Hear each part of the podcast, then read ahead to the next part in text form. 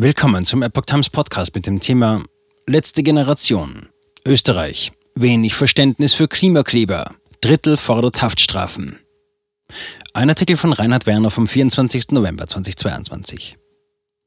Einer Umfrage von Unique Research zufolge fordern 35 Prozent der Österreicher Haftstrafen für sogenannte Klimakleber. Unter FPÖ-Wählern sind es 53 Prozent.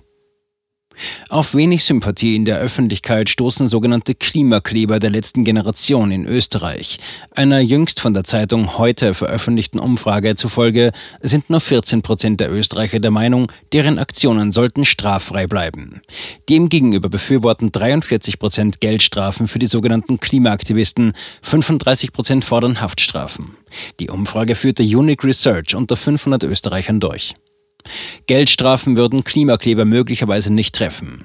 Selbst 59 Prozent der Anhänger der Grünen sind der Meinung, dass die Umtriebe der Klimakleber mit Geldstrafen geahndet werden sollen. Demgegenüber treten 53 Prozent der FPÖ-Anhänger für Freiheitsentzug ein. Die sogenannten Aktivisten, deren öffentliche Aktionen unter anderem die Störung des Straßenverkehrs und Sachbeschädigung in Museen beinhalten, haben wohlhabende Gönner.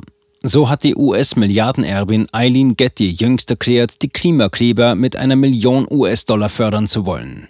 Das Geld dafür soll aus dem von Getty selbst gegründeten Climate Emergency Fund CEF kommen. Die Stiftung fordert den Stopp des Ausbaus der Infrastruktur für fossile Brennstoffe, trotz der Energiekrise und der damit verbundenen Preisexplosionen. Als schnellsten und wirksamsten Weg dazu sieht man gewaltfreien, legalen, störenden Aktivismus.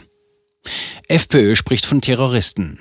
Bis dato sind die Gruppierungen in zehn Ländern der EU und in Großbritannien aktiv. Erst in der Vorwoche hatten die sogenannten Klimakleber das Wiener Leopold-Museum ins Visier genommen. Dort überschütteten sie Gustav Klimts Bild Tod und Leben mit in Lebensmittelfarbe getränktem Mehl, das wie Öl wirken soll. Einem Bericht des Standard zufolge habe das Bild infolge von Schutzverglasung keinen Schaden genommen.